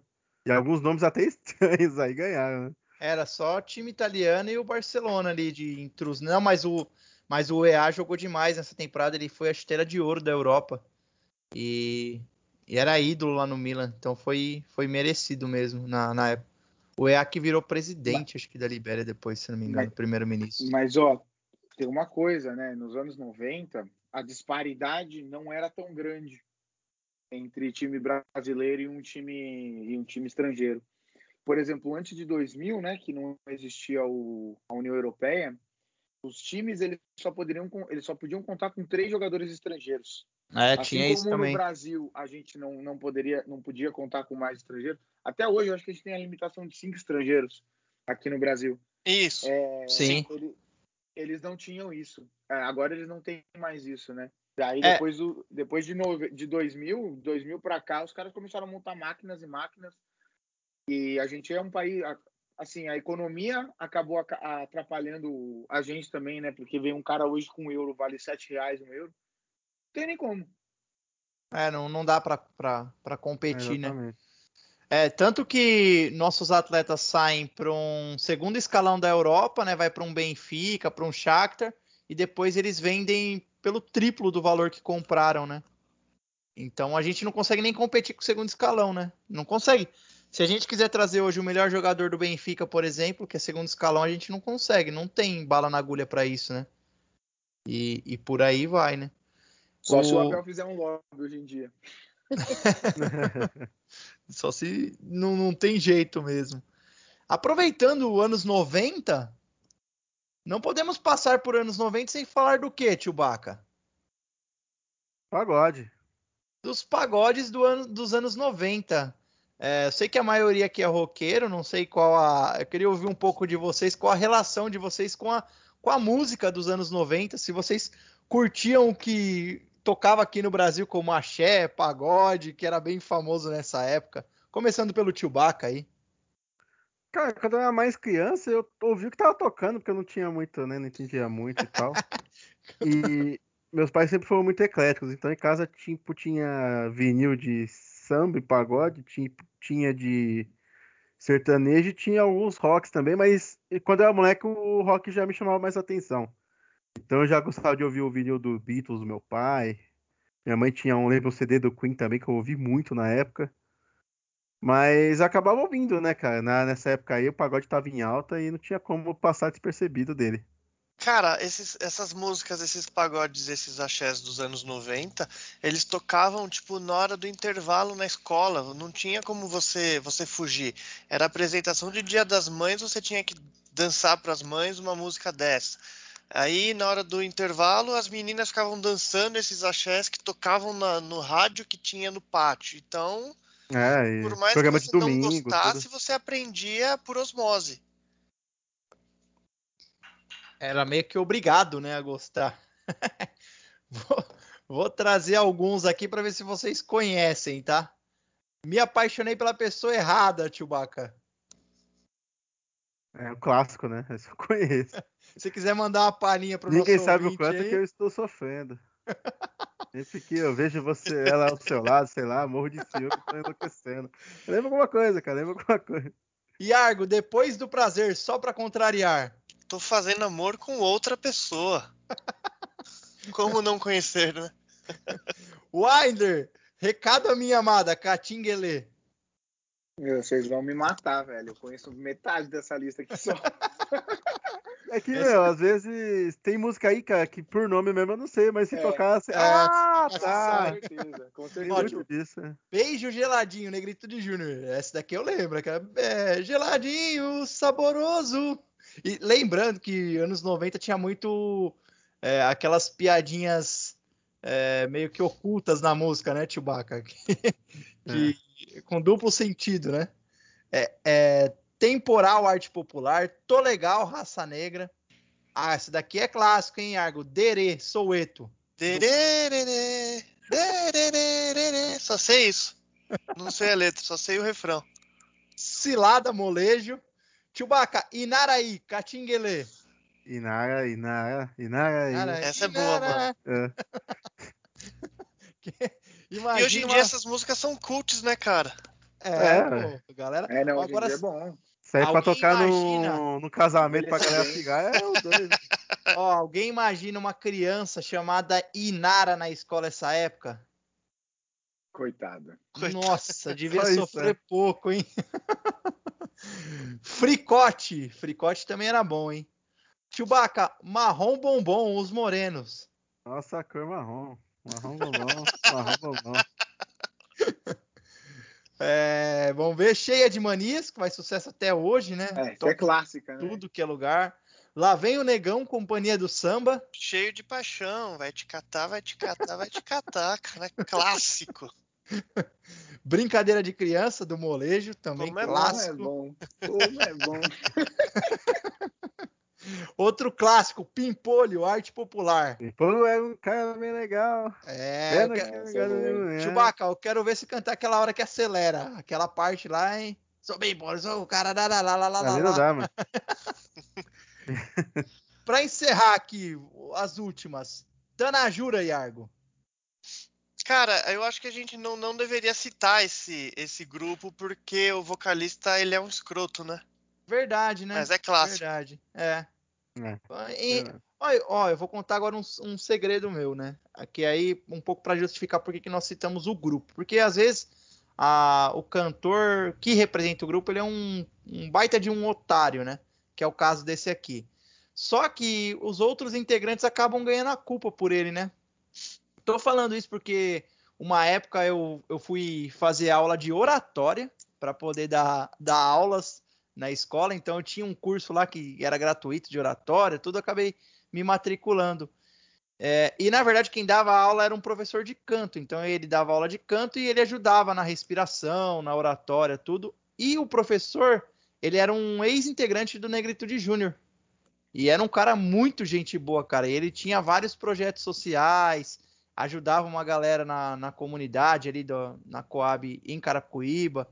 Então, pra gente que às vezes, quando você, quando nós falamos do até do cantor que fez merda, separar ele da obra, e é muito bom dar nome aos bois, falar que aquele cantor foi um, um tremendo de um idiota, Netinho de Paula, né? caso ninguém se lembre do nome dele. Netinho de Paula. Mas é foda como a banda acaba pagando por isso, né, Chewbacca? Você vê muito isso com CPM hoje também, né? CPM, talvez os Raimundos. É, como que É, a cara, banda lá, eu acho que- cara, né? O, O o grande problema dessas grupos de pagode aí é que a maioria tinha um vocalista que era o grande estrelão e o cara saía e acabava a banda praticamente, né? Representava muito mais o nome do cara do que Sim. da, da banda, A né? gente fala do CPM também, mas quando aconteceu o CPM já tava em baixa, né? A questão do Japinha lá. O CPM já tava em baixa, já não era aquela banda do Sim. mainstream. O próprio Raimundos também, né? Começou umas treta Ó, agora, mas eu não falo de Raimundos há muito tempo. A última música lançada pelo Raimundo, ninguém lembra qual é. Talvez o Então, único assim que não represente tanto o nome do cantor e é do, do grupo em si é o Raça Negra, né? Que assim, o Raça Negra é muito mais conhecido do que o vocalista, né? Em, em si, né? Não, não é só o vocalista, sim, porque sim. se for pegar o resto, Soueto é o Belo, só pra contrariar é o, Alexandre Pires. O Molejão é, é o, é o Anderson lá, né? É, então mas também já também é mais. foi envolvido. É, mas também não, ficar, não fez uma grande, né? É, não, não é tão o nome dele, né? É, Mas mas- enfim. Enfim, trouxemos aqui o pagode anos 90. E para encerrar nosso episódio de hoje, com muita nostalgia, vamos trazer alguns fatos curiosos dos anos 90. Cada um traz um fato aí rapidamente para a gente já encerrar nosso episódio que está comprido, mas que dá para trazer um pouco dessa nostalgia e um pouco daquela sensação, nossa, mas foi, parece que foi ontem. Então vou começar aqui na área da tecnologia. Os anos 90 trouxeram um grande desenvolvimento tecno- tecnológico, tornando-os populares e aperfeiçoamentos tecnológicas inventadas já na década de 80. Então, uma questão aí, o Super Nintendo foi um grande ícone de 90, né? Lançado em 1990, vendeu 50 milhões de unidades pelo mundo. Quem aqui teve Super Nintendo? Eu, e eu afirmo que foi o melhor videogame já feito. É, um baita até hoje. videogame. Eu tive o Super Nintendo também. eu tive É, o Super só, o 64 não. Eu Super tive Nintendo. também. Nintendinho também não tive. Eu Nintendinho, tive mas- o clone Super do Nintendo Nintendinho, o. Phantom System. Traz a pro, o próximo fato curioso, Iago. Então, foi lançado o processador Pentium da Intel. Pode ir um, um por vez aí trazer um, um fato curioso, fiquem à vontade aí. Iargo, Windler, eu a, e o Chewbacca. populariza- a popularização do Microsoft Windows, especialmente após o lançamento do Windows 95. Putz, aí é só uma só um ponto rápido. Qual foi o primeiro contato com o computador de vocês? Eu acho que o meu foi lá para os anos lá para 98, se eu não me engano, É, até mais. também. Eu também. O meu também. Windows 97, 98 ali. Mas eu tava com o Fiz cursinho da 95. escola. É, com o 95, né? É, Mas exato. mas no ano de 98. Porque tudo chegava muito tarde aqui no Brasil, né? Demorava, né? E era muito caro, né? É, tinha esse ponto também. Surgem os primeiros navegadores, Internet Explorer e Opera. Acho que os dois já foram descontinuados hoje, né? Se eu não me engano. Acho que o Opera tá Internet aí. Explorer tá aí ainda, pô. Não, então, mas ele vai ser descontinuado, né? Eu vi uma notícia esses dias. Ah, ninguém usa, né, cara? Agora o Opera não tá aí, não? O Opera. Acho que tem aqui o Opera ainda. Nunca usei o Opera, usar. cara. Também É, não. o mas Opera tá... Eu achava que tava por aí. O Chewbacca, todo mundo usa o Opera. Também Não, não, eu já vi, pô. eu falei, não, ninguém- todo mundo usa, acho que tá aí até hoje. Manda a próxima aí, Chewbacca. Pagers e PDA se tornam populares para a comunicação. Pager, hein? O tio meu que era rico tinha pager. O É sempre assim, né? É sempre o tio rico. Nunca é, nunca é nosso pai, né, cara? A gente não dá essa sorte. É o Manda a próxima, Iago. o, o Star, o Star. Como é que chamava aquele celular? Que todo mundo tinha na época, o Star, alguma coisa? Que era o, o celular que abria. que, que abria. StarTAC, tinha não era? Antena gigante, né? StarTAC. É, esse aí, né? StarTAC. É isso É. StarTAC, isso. E o BIP. O É, VIP, meu Deus. o próximo caso foi o temor pelo bug do milênio, que ac- acabou não acontecendo, né? Muitos videogames foram lançados, como o PlayStation, Super Nintendo e o Mega Drive. E o Nintendo 64. Na ciência, clonagem da ovelha Dolly. Aí faz tempo já, Dolly. hein? Então olha Guaraná, hein? Manda, Chewbacca. Tivemos na política o impeachment de Fernando Collor de Mello, presidente do Brasil. O impeachment ocorreu em 1992. Iargo. É, com a assinatura do Tratado de Assunção, o Mercosul é ratificado em 1991, unindo Brasil, Argentina, Paraguai e Uruguai. Em 97, a princesa Diana morre em um acidente de carro em Paris, na França. Nossa, faz tudo isso. É, é a sensação que nós tínhamos falado, né? O cantor e compositor Cazuza, símbolo da rebeldia da juventude dos anos 80, morre no começo da década de 90, aos 32 anos, em 7 de julho de 1990. E um dos maiores vocalistas de todos os tempos, Freddie Mercury do Queen, morre em decorrência da AIDS no ano de 1991. Iargo? A atriz Daniela Pérez, que atuava na novela de sua mãe, Glória Pérez, de Corpo e Alma, é assassinada com golpes de punhal pelo colega de elenco Guilherme de Pádua e sua mulher na época, Paula Tomás, em Porra. 28 de dezembro de 92, causando comoção popular. vale lembrar que, assim, uh, não sei nem, nem se eu deveria dizer isso, mas acredito sim na recuperação de algumas pessoas, mas atualmente o rapaz que matou a Daniela Pérez ficou pouco preso, já, já foi solto ali no, em meados dos anos 90, e hoje ele é pastor e. Bolsominion. É, e, e coach Minion na, nas internet, nos grupos aí de WhatsApp. Foi um dos grandes, um, do, um dos, uma das grandes pessoas que impulsionaram a candidatura do Bolsonaro no, no, em 2018 aí. Bom, os dois maiores astros da música pop vêm ao Brasil pela primeira vez. Michael Jackson em 93, em carreira solo. Pois com o grupo Jackson 5 veio em 1974 e Madonna nesse mesmo ano. Vou dar uma resumida, vou pular lá para baixo já. Morre aos 27 anos o vocalista da banda Nirvana, Kurt Cobain, em abril de 94. Triste. Demais. Muito. Grande eu, perda. Eu, eu, vou trazer as notícias rápidas e aí vocês dão aquele comentário rápido sobre elas, então, pra gente finalizar o episódio, pode ser? Fechou. Ah. O grupo Mamonas Assassinas se consolida como o maior fenômeno da música brasileira na época. E teve ali um ano de 95 histórico. Mas no ano de 96, o grupo sofre um acidente de avião que tirou a vida de todos os integrantes. Cara, é incrível como a gente cantava essas músicas deles com 8, 9 é, anos de idade, né? Foi, foi, a primeira banda que eu fui fã, assim, cara. Tipo, de. Era moleque, lógico, criança. É. E anos 90. Hoje, né? Anos 90 é. Símbolo de anos 90 é uma Mamonas, né? É, é absurdo, demais, né, cara? Até hoje envelheceu muito bem. As letras são muito inteligentes, são muito bem construídos os versos e o jogo de palavras que ele usa e as. E até o arranjo, cara. O arranjo musical tudo. era bom, cara. É, é, é, muito bom. Renato Russo, vocalista da Legião Urbana, morre em decorrência da AIDS no dia 11 de outubro de 96, causando o fim da banda no mesmo ano. Sou fãzaço de Legião Urbana, hein? Não gosto. Eu, eu acho ele um dos melhores letristas aí que a gente já teve, mas o som da banda também me dá um certo sono. é um ótimo letrista e um péssimo cantor. Um dos maiores nomes da música brasileira, Tim Maia, morre em 8 de março de 98, aos 55 anos, após passar mal durante a gravação de um especial televisivo.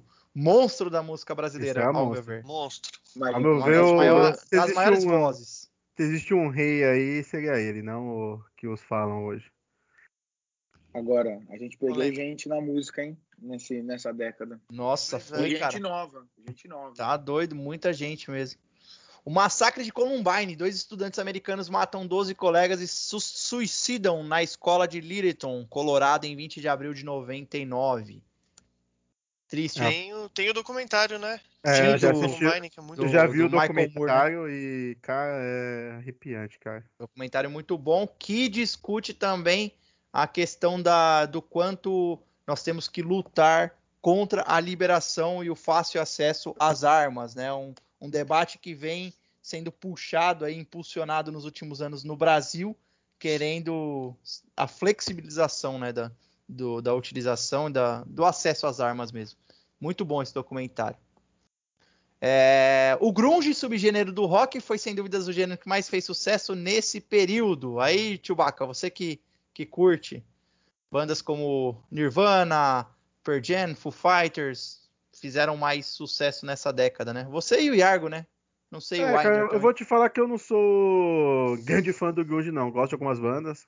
Não é meu estilo preferido no rock, mas foi, eu acho que o último grande movimento aí do rock and roll que teve foi do movimento grunge. É que o Nirvana deu, deu um empurrão para muita gente, né? O, o Nirvana foi uma das primeiras bandas que eu ouvi do, do, do, subgênero do rock e ele que me empurrou pro punk. Então, eu acho que é mais ou menos isso que acontece com muita gente. O pessoal conhece o Nirvana porque era o mais popular e ainda é hoje em dia. Se, se você pensar como um subgênero sem ser o, o rock and roll clássico, tipo esses rock and roll de rádio, um Red Hot, um Foo Fighters da vida. E aí o Nirvana ele te empurra para outros subgêneros e você vê que o mundo do rock and roll não é só o que toca no 89. É interessante que você citou e tem aí também no fim da década de 90 o ressurgimento do punk rock, né? E o surgimento do pop punk, chamado pop punk, marcado pelo Green Day, Blink, Blink 182, Offspring e outras bandas aí. Aí é, essa é com o Iargo, né? Aí eu tô em casa, exato. É, nos anos 90 tivemos também a popularização do sertanejo no Brasil. Foi aí que começou a dar errado, hein, Chewbacca? É, cara, eu... Esse sertanejo era bom ainda, né? Chitãozinho, Zezé. Esse ainda dava pra salvar, porque eu, eu lembro do sertanejo que meu pai ouvia, que é o moda de viola, com linhas de viola maravilhosas, letras marcantes. Aí vem essa geração aí dando uma mudada, mas ainda é ouvível, dava pra ainda levar, mas hoje em dia tá difícil, cara. Aí nos anos 90, no Brasil também foi popularizado muito o axé e o pagode anos 90, que nós comentamos aqui já, e algumas bandas brasileiras que começam a se destacar, né? Naquele pós, naquela pós-era do, do rock dos anos 80, que foi muito boa no, no cenário nacional. Surge aí o eh, nos anos 90 o Skank, J Quest, Raimundos, Planet Ramp, o Rapa, Charlie Brown, essas bandas mais contemporâneas, né?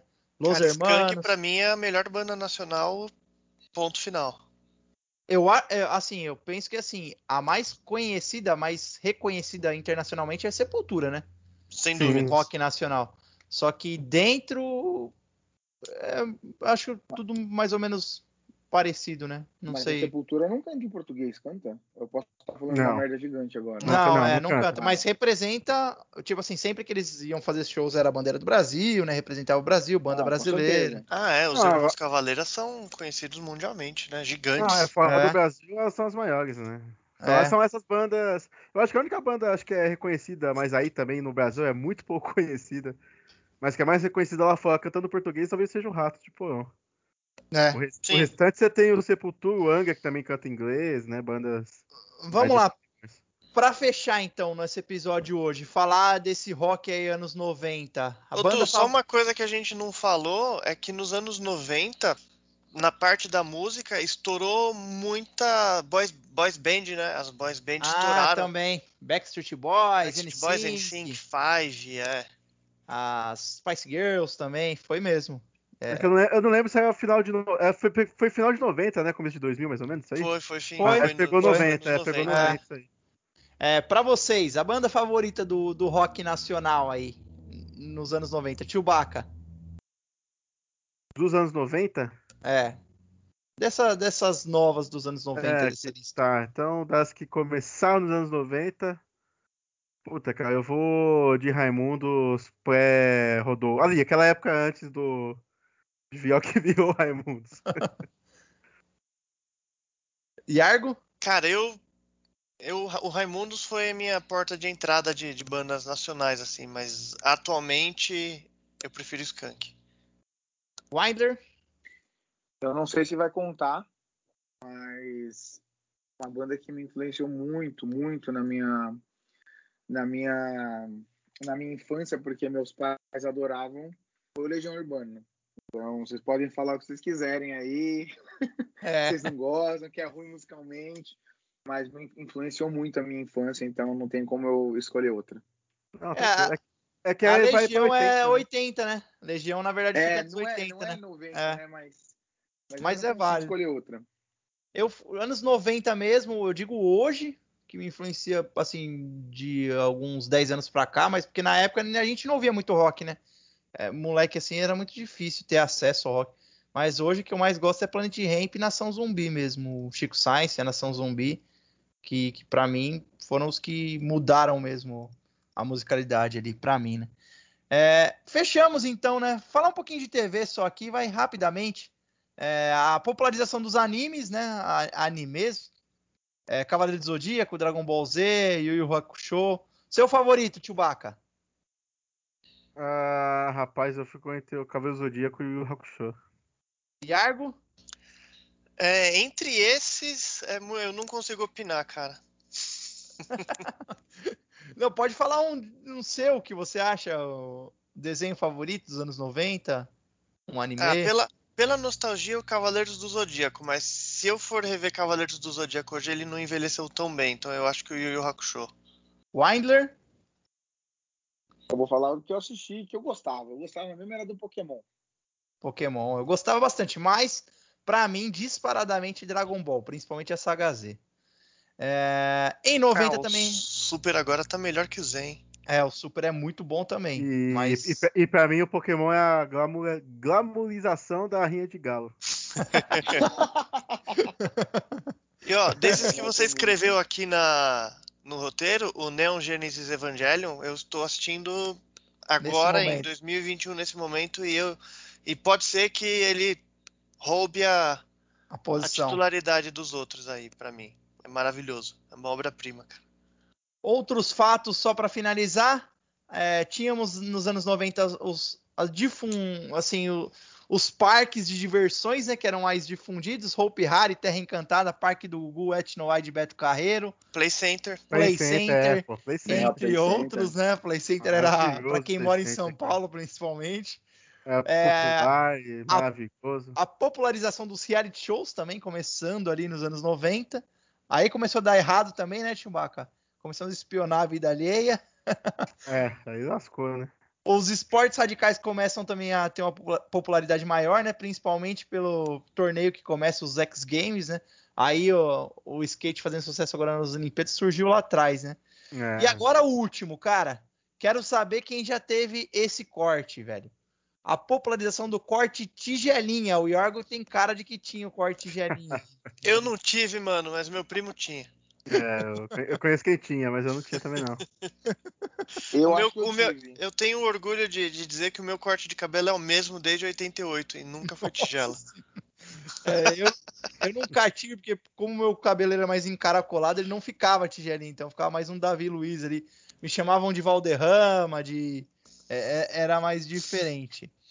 Então é isso, meus amigos. É, para fechar o episódio de hoje, queria ouvir de vocês o que representa para vocês os anos 90, o que representa os anos 90 em si e o futebol nos anos 90, quando, quando tem esse assunto. Começando aí pelo nosso amigo Igor Chewbacca. Ah, cara, eu acho que no futebol brasileiro foi o auge, assim, pelo menos o que eu vi, né? Em relação à mística, a provocações, a tudo que ele trazia com ele. Nossa, é, os anos 90 foi maravilhoso, cara. Muitos times bons, muitos jogadores, muitos craques jogando aqui e uma atmosfera que. Sem palavras. Iargo. É, eu acho que é, basicamente tudo que o Chewbacca falou e adicionar com muita putaria na TV aberta e muitos programas bons de banheira do Gugu, o Ayrton Senna voando baixo nos esportes e outras coisas mais. Muitos programas educativos bons de TV, apesar da banheira do Gugu, né? Então, eu acho que os anos 90 foi a, o fim do. o começo do fim da, das programações boas da TV aberta, a última safra que, que saí, saiu mais pra rua pra brincar. Então, acho que tem uma, uma grande mistura de, de cultura Podemos- aí dos anos 90. Podemos dizer que foi a era de ouro da TV? Eu acho que sim. É, ali popularizou muito, né, a questão do TV Cultura, os desenhos infantis, é, A os MTV, esportes, passando até, clipe, né? até porque não tinha outra coisa para poder é, entreter a gente, né? Não tinha Netflix, não tinha internet, não tinha, não tinha outras coisas para tirar nossa atenção da TV, né? A É, gente ficava à mercê da programação deles, né? É. E para você, Wendler, o que representa os anos 90, o futebol nos anos 90 também? Para uma pessoa nascida em 1990, que sou, é, representa os anos 90 representa muito minha infância, né? Então eu tenho muita, muitas boas recordações. E, e para mim, vou falar para você o que mais marcou para mim na década de, de, de 90 em relação ao futebol foi e o time de 96 do Palmeiras que me fez torcer pelo Palmeiras, né? Quando eu ganhei o Super Nintendo, eu tinha um eu tinha um, o joguinho lá do Superstar Soccer, era a versão brasileira. E, e eu jogava com o Palmeiras, ganhava de todo mundo. Isso aí era 96, 97. Aí eu, eu comecei a gostar de futebol e torcer pelo Palmeiras a partir desse jogo. Então eu acho que é, é isso que eu, que eu me lembro bastante assim dos anos 90. É, anos 90 traz muita nostalgia de infância mesmo. E esse futebol, onde os craques ainda jogavam aqui, É, videogame Superstar Soccer também jogava muito, é, jogava mais o Superstar Soccer mesmo, não o Campeonato Brasileiro, e traz mesmo esse, esse gosto de nostalgia e, e época vitoriosa, principalmente para nós palmeirenses, né? Acompanhamos ali é, o final do, da era Parmalat, os times históricos de nossa história e culminando até ao título da Libertadores de 99, foi muito representativo e que também temos episódio aqui. Então, esse foi o nosso episódio sobre o futebol anos 90. Mas para encerrarmos, vamos ao nosso momento acréscimos, né? As dicas culturais de cada integrante. É, começando hoje pelo nosso amigo Igor Tilbaca, como sempre. É isso aí, galera. Sigam-me no Instagram, como Igor Chewbacca mesmo. Muito obrigado por vir até aqui. E Vou deixar como uma dica cultural aí, cara, falando de anos 90. Vão no YouTube, tem um monte de jogos dos anos 90 inteiros lá. Procure alguns desses citados, finais de campeonato e vejam com vocês mesmo, quem não viveu ou não lembra, a mística que é cada jogo, a qualidade dos jogadores, é impressionante. Fica uma dica aí para vocês. E Galhardi. Bom, bom dia, boa tarde, boa noite, caros amigos. É, redes sociais, iargo.myself no Instagram. E como já vou já aproveitando a dica cultural, já que o Chewbacca esperou, cortou a vinheta, é, eu acho que eu vou, vou seguir o que eu acabei de comentar então, o anime que eu tô assistindo, que é o Neon Genesis Evangelion, tem na tem na Netflix, para quem tem preguiça de piratear, é um anime dos anos 90, o ritmo dele é um pouco mais devagar, mas ele é muito legal, de, com combates de robôs gigantes e muita. É, como, como posso dizer? Com muito simbolismo por trás disso. Muita filosofia envolvida. Não é só um. Apesar do, dos combates de robôs gigantes, não é só um anime de porradaria de robôs. Dudu Weindler. Cara, eu vou trazer uma coisa que, que me remete aos anos 90 também, mas é uma coisa mais atual. É, eu comecei a ver Fórmula 1 nos anos 90, com meu avô. E, e, e, eu gosto de Fórmula 1 por causa dos anos 90. E, e agora tem uma série aqui no, no Netflix chamada Drive to Survive. Eu não sei como chama em português, mas em inglês é Drive to Survive, que, que conta um pouquinho dos bastidores da Fórmula 1 e é, putz, é muito bom. É, todo mundo fala muito bem dessa série mesmo, Ed que, que é, passa meio que os bastidores dos pilotos. Né? Recomendo né? muito. É, é. Puta, super legal, cara. É uma coisa que normalmente a gente não teria acesso, sabe? Sim, sim, os bastidores ali, como se fosse o é, a, quem é o que é muito assim também é o episódio do é a série documental do Michael Jordan, né? The Last Dance também. Que, e, exatamente, exatamente. Que também passa os bastidores daquele time fantástico do Chicago. Bom, antes de minha indicação cultural, queria novamente para, é, pedir novamente para seguirem nossas redes sociais. Porcofobia Podcast no Facebook, Porcofobia Podcast no Twitter e arroba Porcofobia Underline Podcast no Instagram. Nos agregadores de downloads e podcasts estamos no Deezer e no Spotify como Porcofobia Podcast. Curtam o programa e ativem as notificações para os próximos episódios. Aliás, por falar em próximo episódio, temos o próximo tema definido e ele volta à temática principal, que é Palmeiras, e falaremos sobre o tema Os Arqueiros da Academia. Isso mesmo, iremos trazer os principais goleiros da famosa Academia de Futebol da Sociedade Esportiva Palmeiras, que por décadas é considerada de muita expressão na formação de goleiros no cenário nacional. Uh, e minha dica de hoje para finalizar o episódio, é o show ao vivo Amarelo de Emicida. Ele está disponível na plataforma de streaming Netflix. Ele já tinha o um documentário sobre esse show e ele, as músicas já tinham disponíveis uh, aí nos agregadores de download, de, de, áudio, mas agora o show foi disponível na íntegra é, desde o do mês passado na Netflix.